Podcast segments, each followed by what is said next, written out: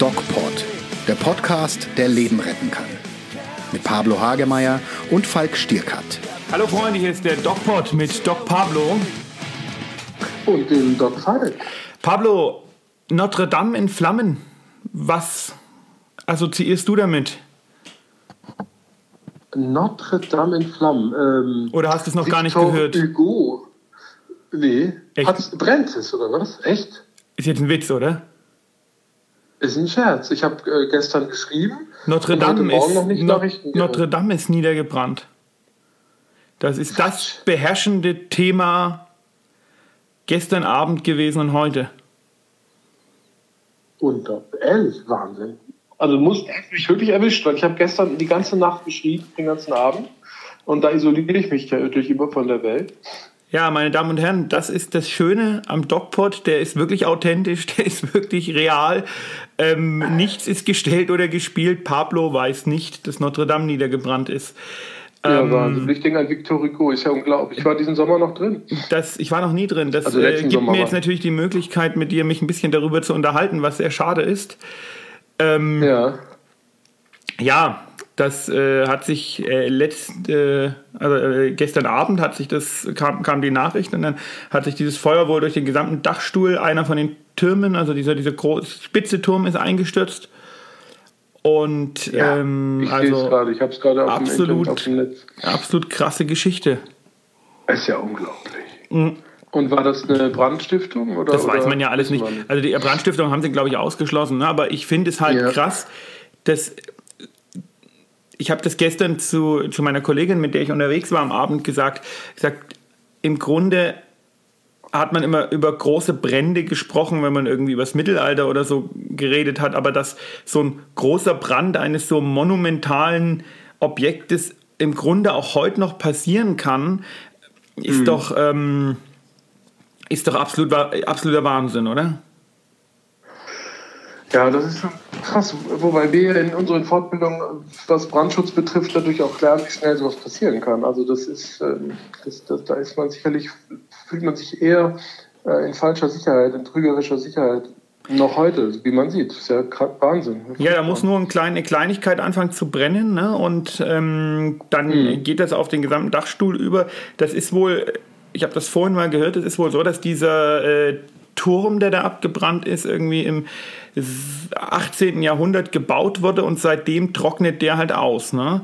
Und ähm, die haben in, im Kölner Dom haben die wohl den Dachstuhl aus Stahl gebaut und da oder, oder umgebaut und da gab es wohl, als das gemacht wurde, große Proteste, aber da könnte sowas wohl nicht passieren. Es ist ja auch ähm, Fassbar. ja, ähm, ein ganz gutes Thema auch für uns, für den DocBot, ne? weil äh, was viele ja vielleicht gar nicht wissen, ist, dass äh, Rettungsdienst und Brandschutz und Katastrophenschutz in Deutschland relativ nah und relativ eng zusammengehören und just gleichzeitig zu der Meldung, dass Notre Dame abgebrannt ist, gab es nämlich gestern eine Antwort auf eine kleine Anfrage der FDP im Bundestag, ähm, wo es um das Thema Katastrophenschutz ging. Und ähm, aus, dieser, aus dieser kleinen Anfrage ging hervor, dass es in Deutschland relativ starke Mängel bei der Ausstattung des Katastrophenschutzes gibt. Hm.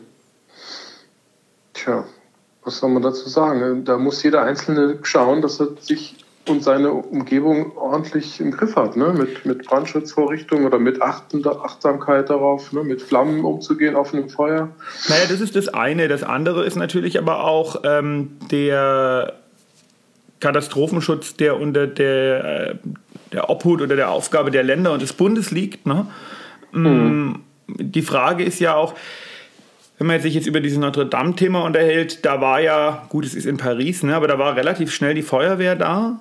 Und jetzt überleg dir mal, was könnte denn das Problem sein, selbst wenn du genug Feuerwehren hast und genug Infrastruktur, was könnte das denn das Problem beim Löschen von so einem Megabauwerk sein? Ähm, Das, das ist, ja, ist, ist ja nicht ganz so einfach und die haben ja einen klasse Job gemacht, die Feuerwehrleute. Was kannst du dir da so vorstellen? Naja, du, keine Ahnung, ich meine, das, das alles Mögliche. Das Wasser ist ja auch ein Schaden für, die, für das Objekt. Genau, das, es gibt, es gibt ja den besser. Wasserschaden an sich, aber das Problem jetzt mal aus ähm, katastrophenschutztechnischer Sicht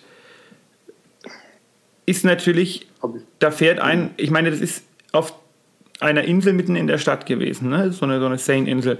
Da fährt ein Feuerwehrfahrzeug hin, da fährt ein zweites Feuerwehrfahrzeug hin.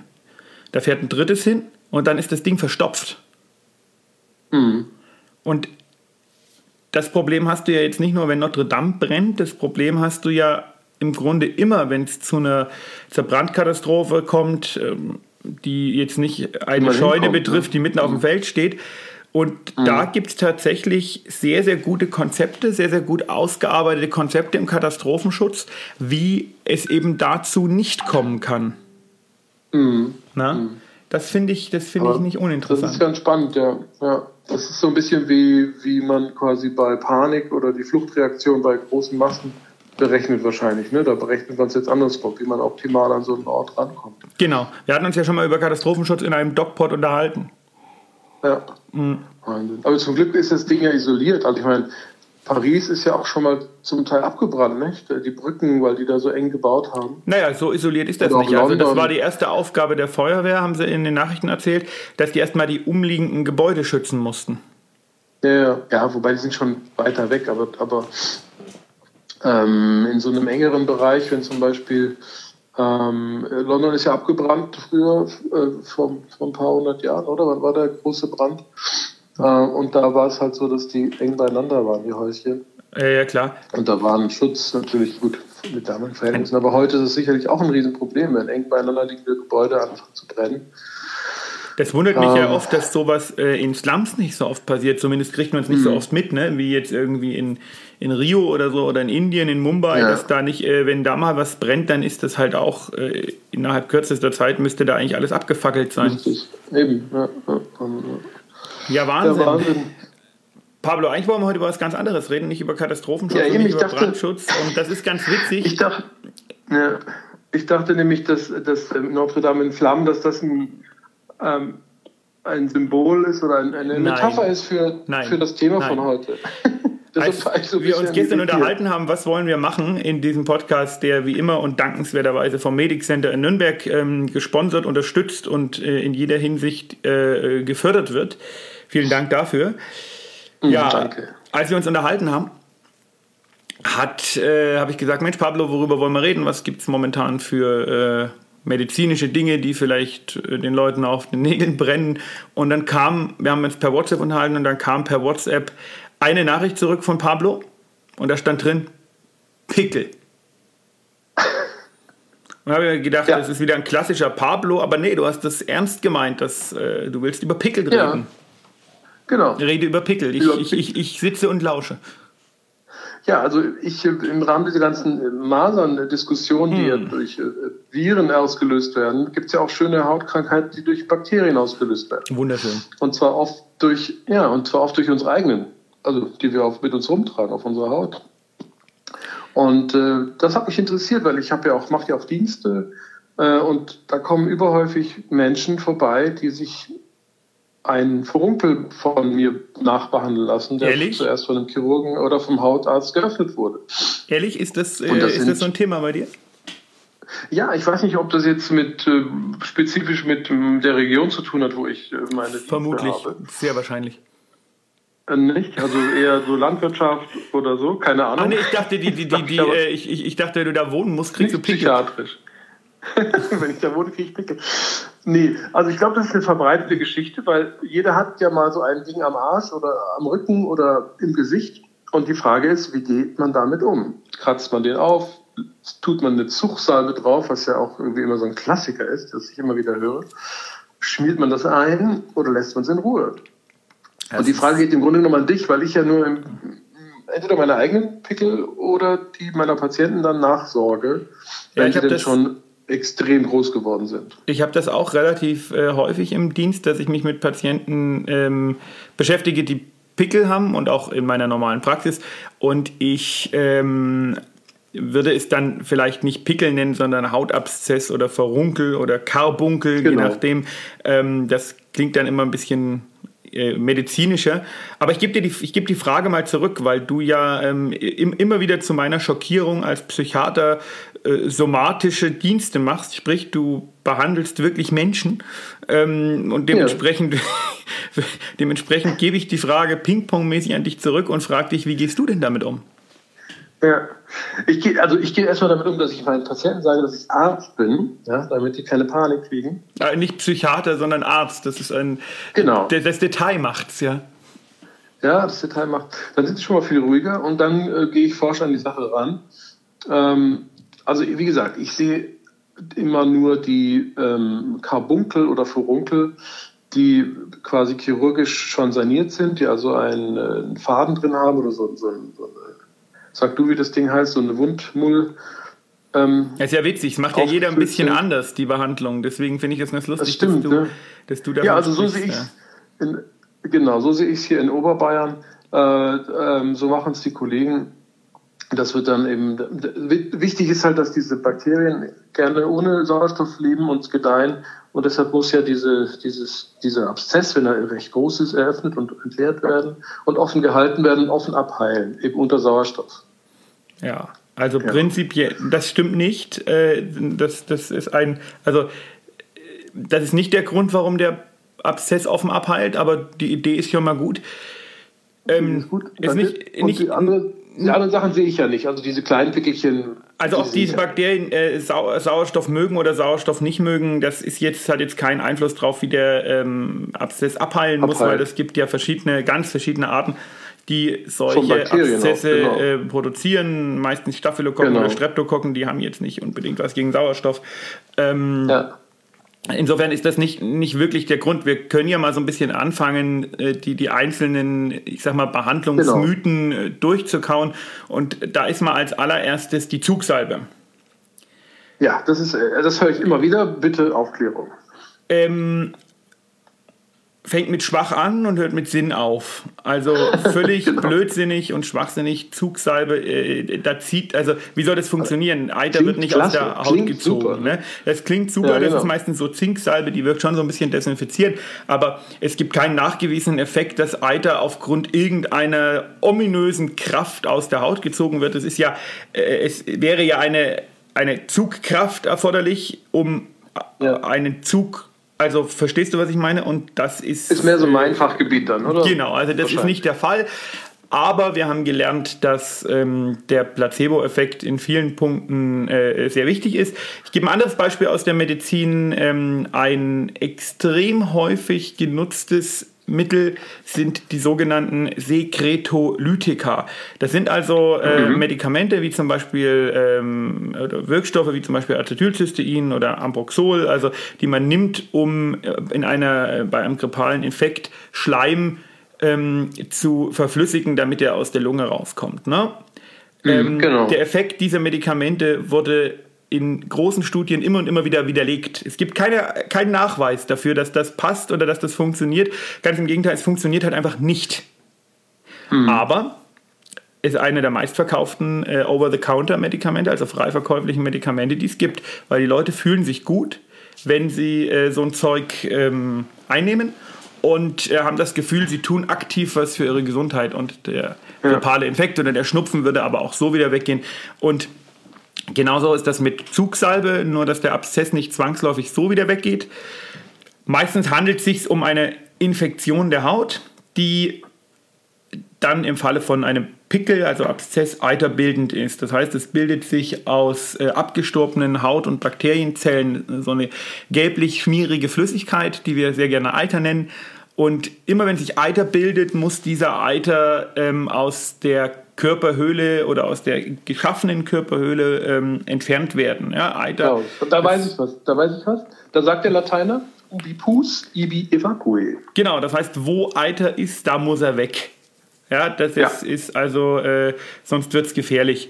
Hm, beim Pickel wird es in der Regel nicht gefährlich. Ne? Ähm, da bildet sich meistens eine, ein, eine, äh, so eine Sollbruchstelle, so eine Pore, wo sich der Pickel, ja. wenn genug Druck drauf ist, spontan entleert. Ähm, man kennt auch das berühmte Pickel-Ausdrücken, ja, wo man dann links und rechts etwas äh, Druck ausübt und dann spritzt sozusagen der, der Eiterpflopfen ja. weg. Äh, äh, da ist jetzt aus medizinischer Sicht sicherlich nicht unbedingt zuzuraten, weil es doch etwas äh, äh, das umliegende Gewebe schädigt und dann kriegt man einen blauen Fleck und man kriegt auch nicht alles raus und dann dauert es länger mhm. mit der Wundheilung und also ist vielleicht nicht die charmanteste und beste Form, einen ähm, Pickel loszuwerden.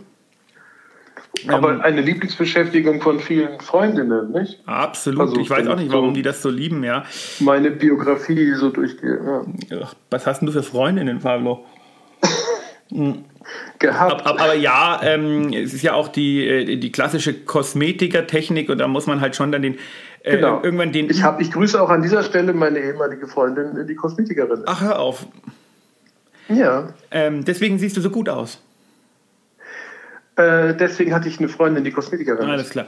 Äh, Ja, ähm, das kann man bei kleineren Pickelchen schon machen, wo nur ein bisschen Talg verstopft ist. Wenn es dann wirklich um so einen großen roten, heißen, schmerzenden Abszess geht, dann ist das nicht so gut, weil wenn man den dann durch Gewalt von außen vielleicht auch noch zerdrückt, dann kann es sein, dass das umliegende Gewebe mit anschwillt und sich entzündet und das ja. ist dann alles weniger gut. Nein. Und, und im Gesicht ist es dann besonders gefährlich oder ist es auch ein Mythos? Naja, es ist in den Bereichen, es ist in den Bereichen besonders gefährlich, die äh, venös direkt in Verbindung mit dem Hirn stehen, ja, mit dem Hirnsinus. Ja. Da kann es schon, also genau. äh, wenn, wenn da äh, genug Bakterien in die Blutbahn kommen und der Patient ist auch noch immun unterdrückt oder sowas, dann kann sowas mhm. schon zu Schädigungen führen. Außerdem haben wir im Gesicht, äh, sind die Strukturen alle sehr eng beieinander. Wir haben da den Gesichtsnerv, der kann durch Quetschungen ähm, geschädigt werden. Also ähm, da wäre ich schon ein bisschen vorsichtig. Und ja, ähm, ja prinzipiell, wenn der Pickel wirklich so groß ist und, und, und heiß und schmerzhaft, ähm, dann ist tatsächlich die nächste, also gute Nachricht, man kommt meistens ohne Antibiotika aus, ja, weil die kommen in dieses entzündete Gebiet eh sehr schlecht, äh, können, können da schlecht vordringen. Das hat man nachgewiesen, dass die Konzentration da relativ niedrig ist. Ähm, deswegen hilft da oft. Als Salbe? Oder, oder Nein, als Tablette, als, als, Tablette, als Salbe ist es ja sowieso blödsinnig. Ähm, also du schmierst ja eh nicht gern, ne? Das habe ich schon mal schon vernommen. Das ich, ich nein, also Haut, äh, Antibiotika-Salben auf die Haut halte ich für ähm, in, in, fast allen, in fast allen Situationen ja, ja, für nicht sehr sinnvoll. Ähm, ja. Aber manchmal ist dann so ein Entlastungsschnitt durchaus wichtig und durchaus sinnvoll. Und da geht man dann eben so vor, dass man eine kleine Betäubung setzt, dann mit einem Skalpell einen kleinen Schnitt macht, den Eiter entleert, die Abszesshöhle spült und dann, mhm. und das ist ganz wichtig, äh, meistens so eine Jodoformeinlage reingibt für ein, zwei Tage. Ähm, das ist ein, mhm. ein so, so, so, eine, das ist dieser Faden, von dem du gesprochen hast, das ist ein bisschen ein ja, dickeres so Band. Antiseptisch. Genau, das wirkt antiseptisch, ähm, so dass die äh, Restbakterien sozusagen zerstört werden. Dann macht man regelmäßig Wundkontrollen und irgendwann ähm, lässt man es dann vom Patienten täglich ausspülen und es wächst von unten zu, weil mhm und das ist der Punkt, da geht es also äh, nicht darum, dass die Bakterien keine Luft mögen oder doch Luft mögen, sondern da geht es prinzipiell darum, dass du einen gespülten Abszess nicht primär wieder zunähen kannst, ne? weil da werden sich immer wieder noch Bakterien drin befinden. Das heißt, du nähst den zu und baust damit sofort einen neuen Abszess.